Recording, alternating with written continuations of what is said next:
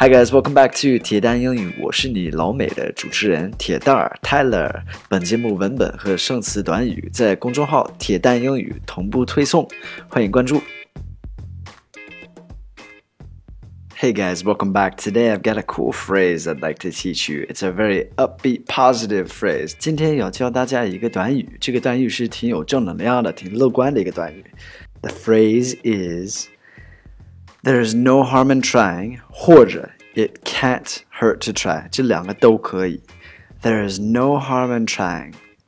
It can't hurt to try. So let's look at these and see if you can understand what they are. There's no harm in trying. Try, I think you know. 我觉得 try 你应该知道吧？那就是试一试，对吗？试试看。Uh, harm, harm is something bad, something not good. So like some hurt from it. Uh, 就是损失的意思。And then the next sentence, it can't hurt to try. So hurt is also that harm. Hurt 就是也是疼的意思，疼痛。Alright, so harm 损失 hurt，呃，疼的意思。Okay, so there's no harm in trying. It can't hurt to try. It's like, um, 你试试看吧，不会有什么损失。 It's like there's nothing bad out of it. Okay，我举两个例子哈。The first one 都是对话啊。The first one, I'm thinking about selling my used clothes online.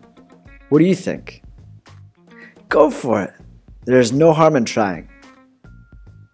Okay, let me read that again. I'm thinking about selling my used clothes online. What do you think? Go for it. There's no harm in trying. 我翻译一下吧。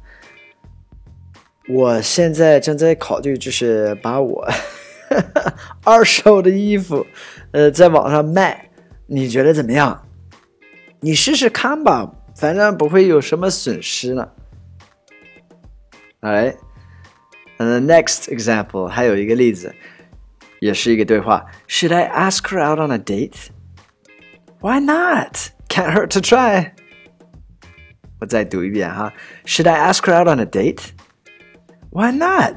It can't hurt to try. Okay, so should I ask her out on a date? 这个就是我应不应该呃问她，就是呃想不想跟我一起约会？Date 就是约会的意思。Why not? 为什么不呢？Can't hurt to try，就是试试看吧，不会有什么什么损失。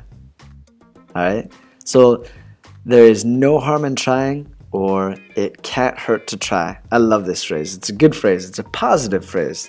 Um, 挺积极, like really 有正能量的. It's like why not? So many people in life, so many people in life are afraid of trying something. Why? Because they're afraid of failing, right? 呃，大家就是都会就是不去尝试什么东西，就是因为怕失败，对吗？或者是怕丢人什么的。Really, there's no harm in trying. Go for it. Alright, have an awesome day. 欢迎关注一下我的微信公众号“铁蛋英语”，还有我的微博“铁蛋儿 Tyler”。I'll speak to you guys soon. Alright, bye bye.